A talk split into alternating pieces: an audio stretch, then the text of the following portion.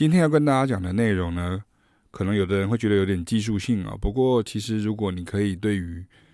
这样的一个观念有一个扭转的一个可能性的话，其实你可能对于音乐文化的一个认识，跟你所喜欢的音乐的这样的一个追求，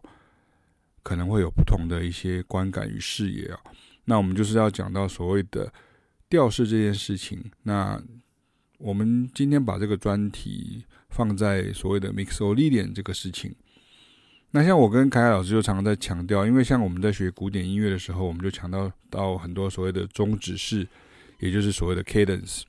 那因为古典音乐的训练主要都是在调性音乐里面啊，所以就强调大小调啦、解决啦什么之类的这样。那可是，在很多古典音乐以外的音乐，甚至是更早的古典音乐，它其实并不是这样子的。那为了要减少这些，呃，整个绑在一起，好像理不清楚这样，因为有的时候。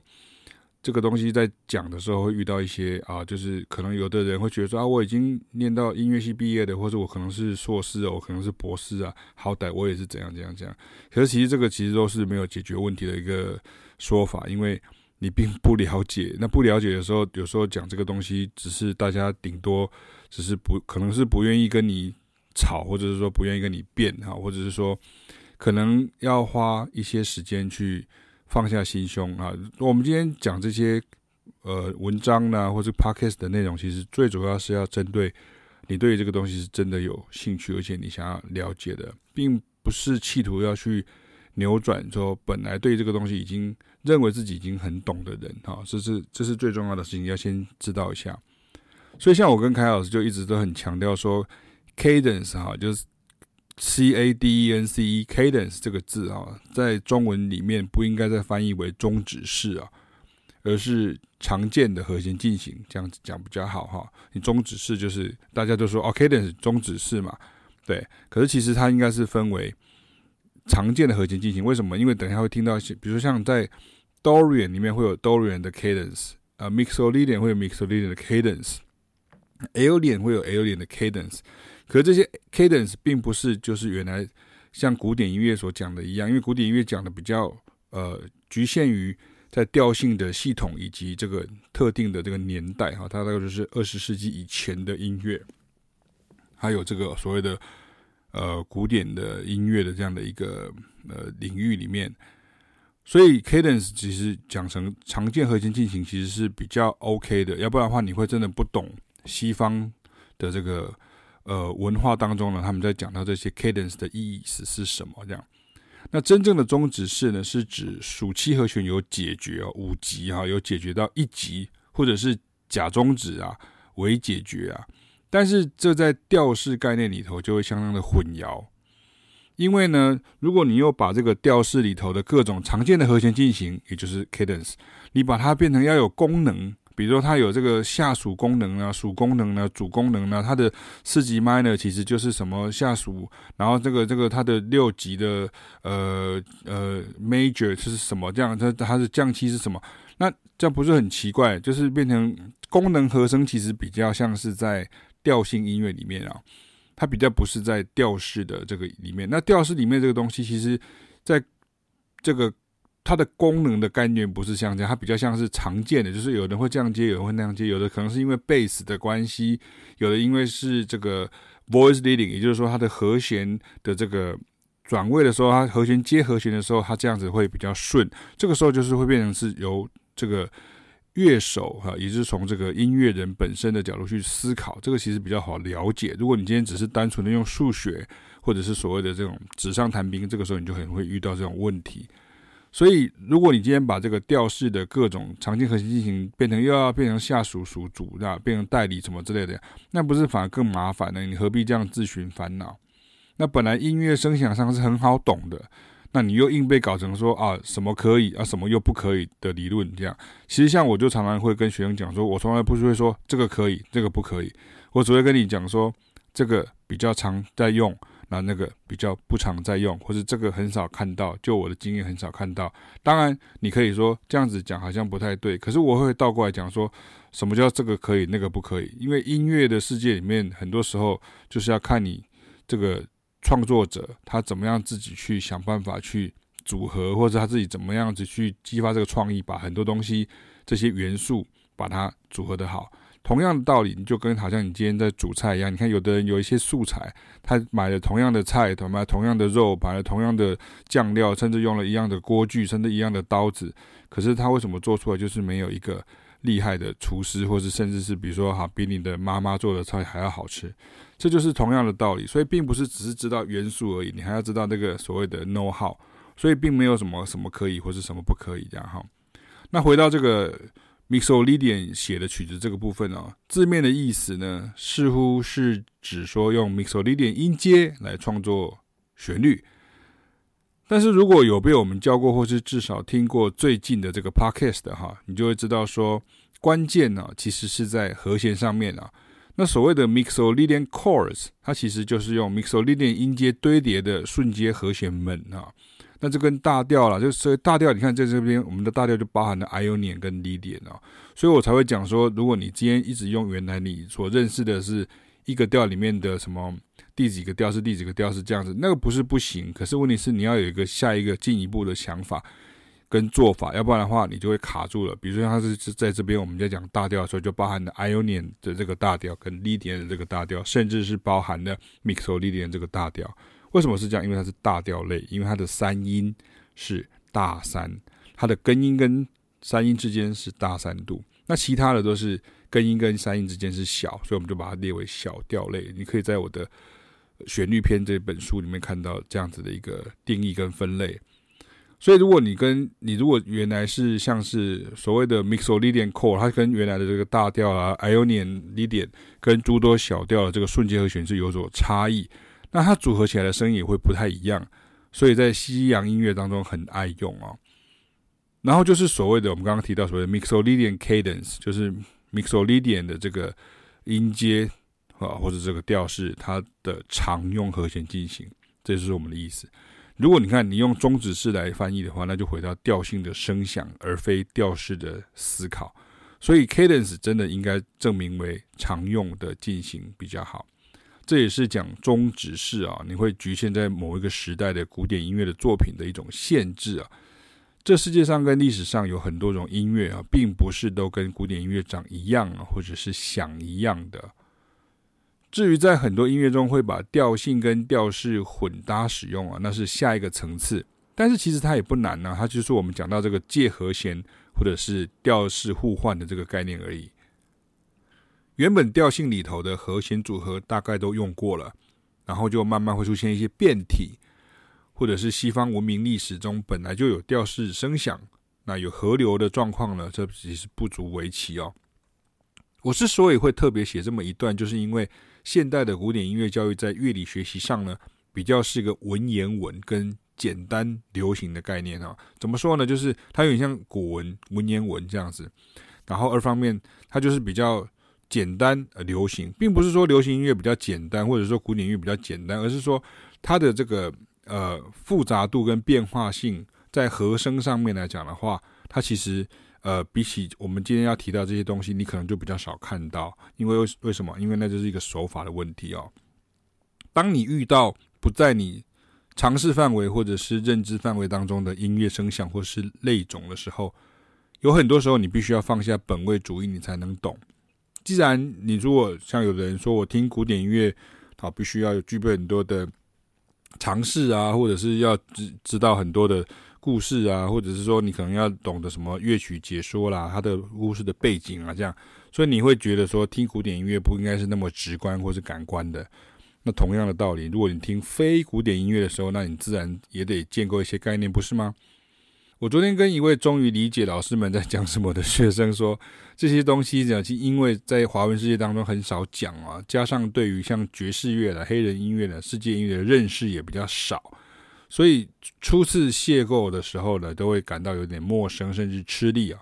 甚至你没有听过的音乐有很多，可是这个这个东西的确是存在的哈，所以一个东西在你的生活当中不存在，并不表示它不存在。但是在你理解了这些概念之后，反而就能够去了解这些爬梳西方音乐发展的这个完整的轨迹啊，非常的重重要哈。简单来讲，就是你原本的处理器的这个韧体没有更新呢，所以你跑不动哈。我用这个电脑的用语，大家可能比较好懂。像我最常被问的哈，尤其是像古典音乐系体制呢训练出来的学生，就最常被问到就是说，哦，所以这个地方是他们转调了吗？哈，因为大家只要离开这个调性呢，对于没有再继续学习认识乐理的人来讲，可能就到了附属和弦这层次，他可能就以为说，哎，这已经转调了这样。这也是很多学习者的时候，他就以为说，因为他以为他只有学到第一个阶段 level one，可其实我们可能有 level five。那你你到 level two 的时候，你就以为这个已经是超出你的命题范围这样子啊。所以像萨克斯风手也常常会出现这个问题，比如说因为你从来没有和弦的概念，因为你都是吹旋律，所以你就不知道说，当你在 improvise 的时候，你必须要知道有和弦，而且你要知道有这些附属和弦啊，或者是像 subdominant 或者像刚刚这种所谓的 modal interchange 的这些和弦等等啊，所以。如果你只是知道说，OK，你听到这个声音有点不太一样，你就说它是转调。那个时候，其实你只是拿一个很基本的一个调性的音乐的一个概念，然后再跟我们今天要讲这些东西来相比。可是它其实并没有转调，它其实是调式的概念啊。所以，如果你没有认识相对新的这个概念，你除了认体不足以外呢，你的资料库太旧，没有更新，也会是一个问题。那言归正传呢，所谓的 Mixolydian 呢，其实很常见的就是一级。到降七级哈，或者是一级到降七级到四级到一级，好像一级到降七级就很多，比如像是像 Hey Jude 哈，那或者是像这个呃呃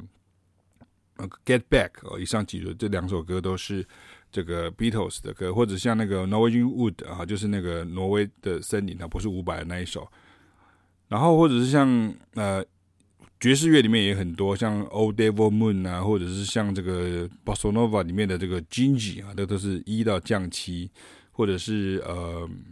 I Got Plenty of Nothing。你看，像盖希文的曲子也是要一到降七这样这样。可是你看你的认知如果没有到这里的时候，其实这个都是 Mixolydian 的概念哦。可是它还它这个东西也不算是少见，可是你就会用原来只有大小调的时候去想的时候，它就会不够哈，因为你的这个呃。资料库不够，所以你就以为说这个超出你的这个处理能力，你就认为说它这个是一个超出命题范围之外的东西。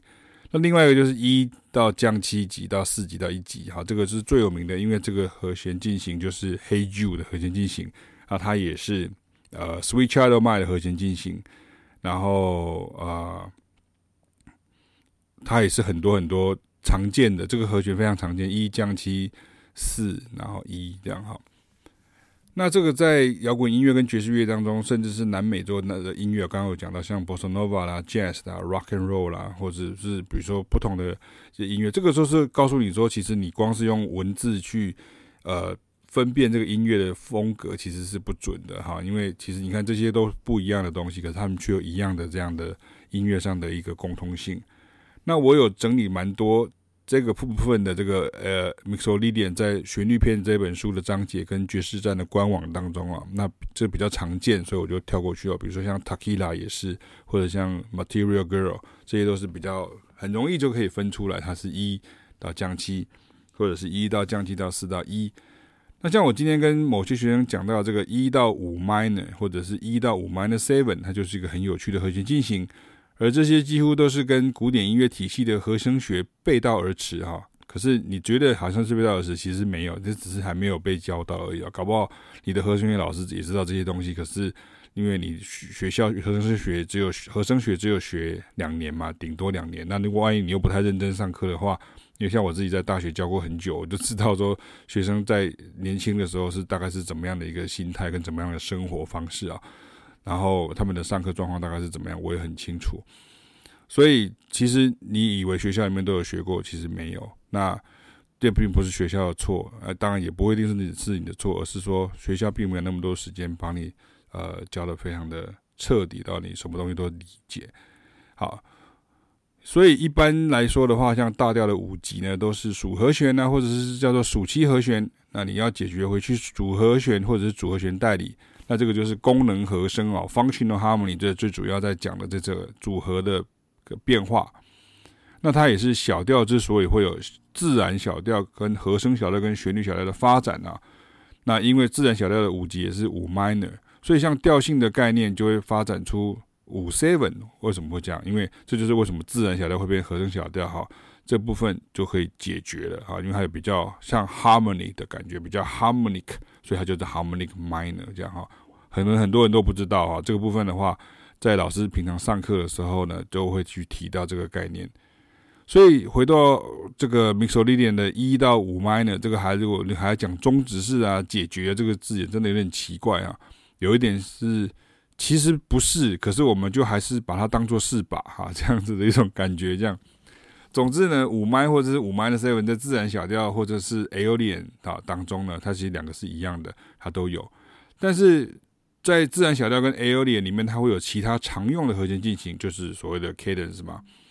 所以如果你今天是一到五麦或者一到五 minor seven，那我就想到以下几首涵盖爵士乐、节奏蓝调、灵魂乐、摇滚乐的例子。那请注意啊，即便连前面四个不同乐种哦，都有在不同时代的特色与变化。你过度窄化之后呢，就会变成你讲的爵士乐跟我讲的爵士乐，那并不在同一个时代的问题哦，这个很重要，要记得。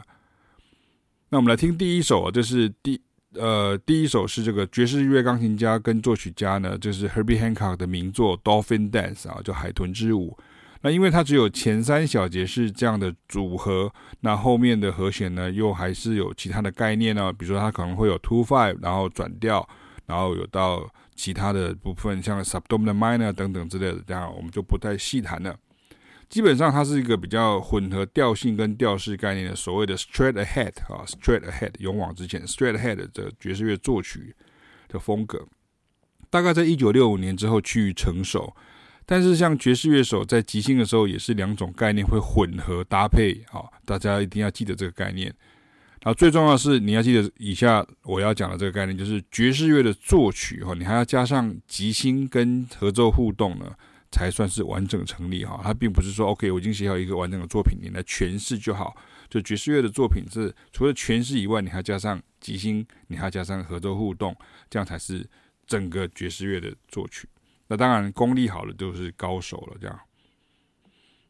所以这个和弦它就是 E flat major seven 到 B flat minor seven，然后到 E flat major seven。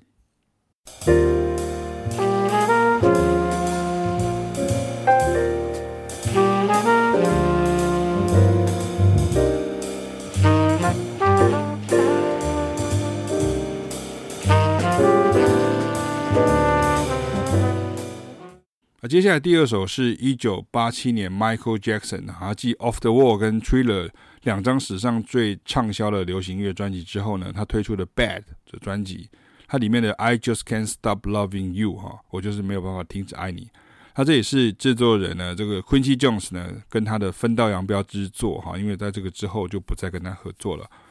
那但是呢，这是整首。里面呢，它有整个主歌八小节跟副歌前四小节都是这种一到五 minor。那你光听旋律跟编曲，你只会觉得很好听啊，你不会去注意到背后和弦的推动哦。但是我承认，像我自己几十年前的真心的不懂啊，这和弦是怎么想出来的啊？但是却又用的这么棒啊，所以这里就踏上了我的音乐探索，或者你可以说音乐寻根之旅啊。那这就是。当你如果不知道它也可以用呃 Mixolydian 去想的时候，你就只你是一直从大调或者小调去想的时候，这个时候你的这个参数不足，你的资料库不足，这就是我刚刚一直提到的问题。可是你只要一旦知道说 OK，这是一个 Mixolydian 的概念，你就会突然发现豁然开朗，好像你戴上了正确的度数的眼镜，哎，突然跨盖清啊，好，原来是这样，原来这个时候也是 Mixolydian，那时候也是 Mixolydian，那这个也是 one five minor，那那那个也是 one 然后 five minor 这样哈。那这首曲子呢，I Just Can't Stop Loving You 呢，我会在这一波的这个爵士原理讲堂的第十场的 Quincy Jones 的专题当中呢，特别解析呢，并示范演奏。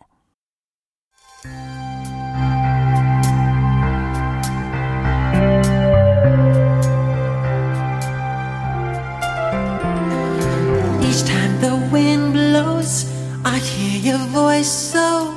I call your name. Whispers and morning, our love is dawning. Heaven's glad you came. 第三首是一九八七年爱尔兰摇滚天团 U2 的经典专辑啊，《The Joshua Tree》哈，它当中的这 In God's Country，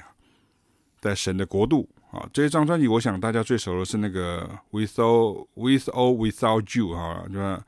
？With or Without You 啊，这样啊，这是这首歌比较流行这样。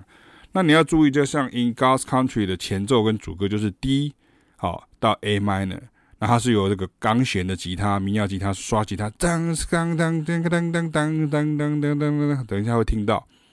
那旋律呢，在建构在其上啊，这个就是西洋音乐的重点啊。那今天有很少是纯调式或者是全调式的作品啊，但是像在 B 段之后呢，就接到 D 大调的和弦进行，这就是所谓的调式互换的概念啊。那你看人家用了那么稀松平常，那我们因为没有见过哈，所以这四个字看起来就好像很学术，像是什么很困难的专有名词一样呢。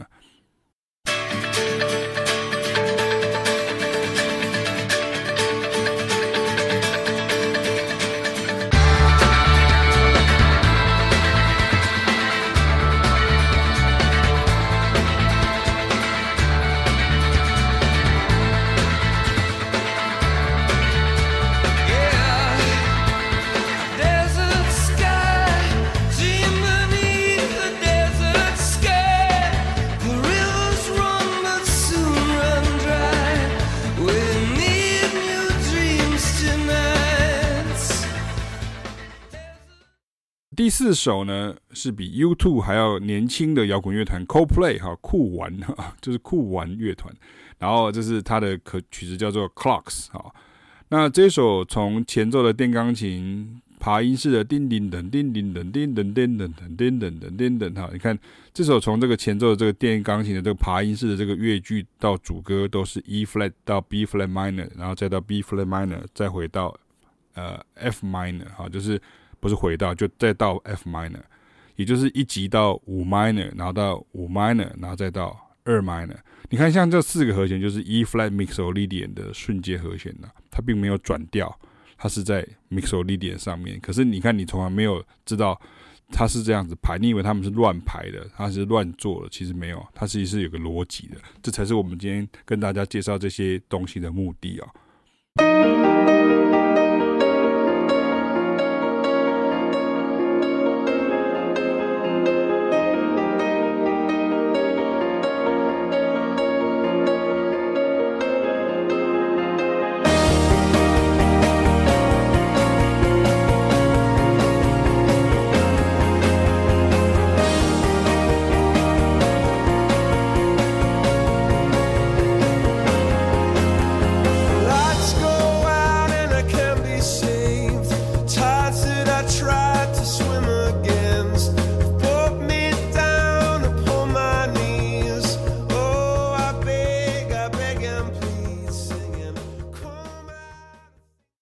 就借由这首，也可以让大家听听看。说，你看这么有名的，呃，乐迷都在聆听，甚至会传唱的流行歌曲，对不对？你看所谓的乐理，就比你想